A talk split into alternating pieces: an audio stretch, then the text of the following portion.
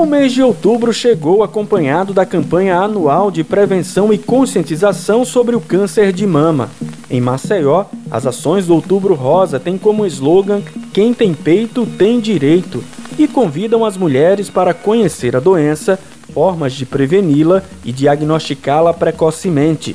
A gerente de saúde da mulher de Maceió, Suzângela Mendonça, destaca que durante todo o mês as ações serão intensificadas. A gente intensifica todas as ações voltadas para o diagnóstico do câncer de mama, que são ações que a gente já tem na unidade básica de saúde durante todo o ano. Mamografia é uma coisa que a gente tem, um, tem uma oferta muito grande e não tem uma demanda como a gente queria que tivesse.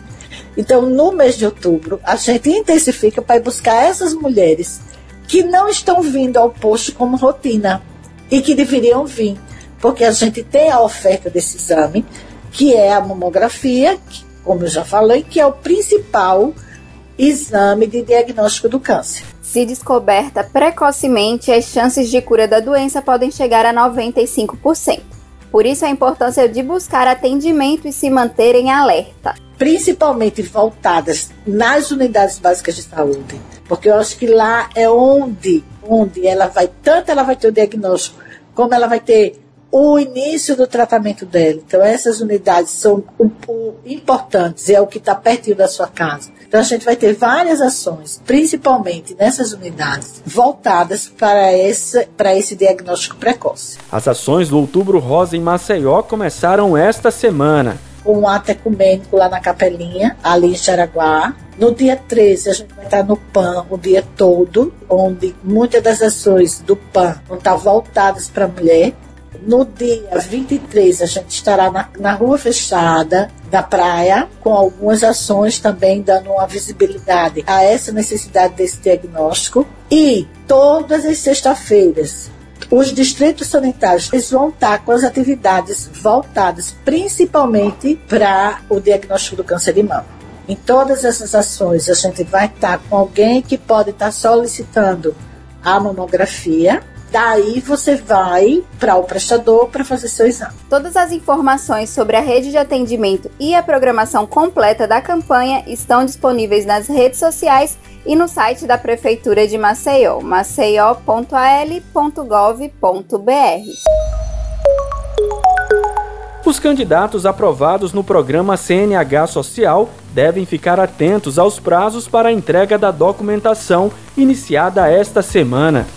A data da convocação está disponível nas listas por ordem alfabética e por categoria, moto e carro e pode ser acessada no site maceió.al.gov.br, como explica Aline Pedrosa, diretora de proteção da Secretaria de Assistência Social de Maceió. Os selecionados terão até dois dias para apresentar a documentação. Caso não compareçam no prazo, será chamado próximo da fila.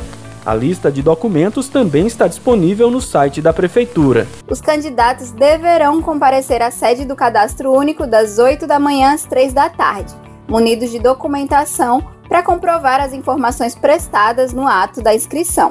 A unidade fica localizada no bairro da Serraria, na Avenida Menino Marcelo.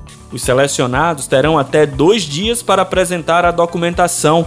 Caso não compareçam no prazo, será chamado próximo da fila a lista de documentos também está disponível no site da Prefeitura de Maceió.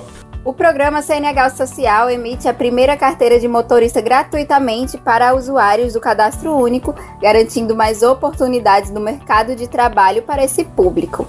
Os participantes podem optar pelo curso de formação de condutores nas categorias carro ou moto. Os professores da rede pública de ensino de Maceió tiveram um reajuste na hora-aula paga pelo município.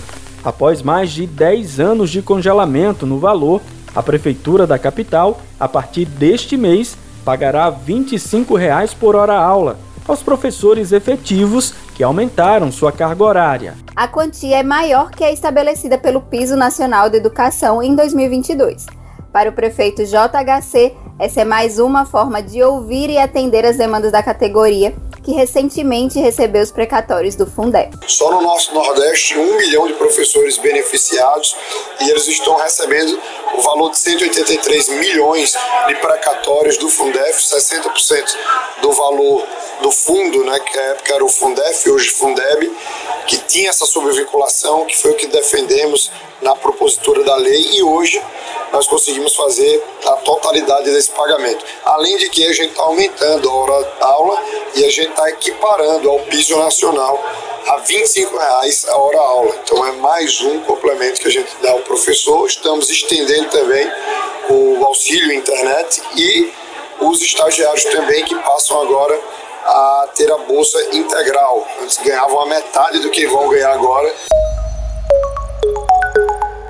A Prefeitura de Maceió, através da Secretaria Municipal de Assistência Social, trabalha para capacitar uma rede de atenção aos imigrantes que estão na capital alagoana. Juntamente com entidades da sociedade civil e representantes do poder público, as equipes municipais realizaram uma reunião de alinhamento técnico como explica a assistente social do município, Eunice Novaes. O município de Maceió recebeu em março de 2021 um grupo de migrantes venezuelanos de etnia indígena. Desde então, atende e acolhe esse grupo, promovendo o acesso às políticas públicas sociais.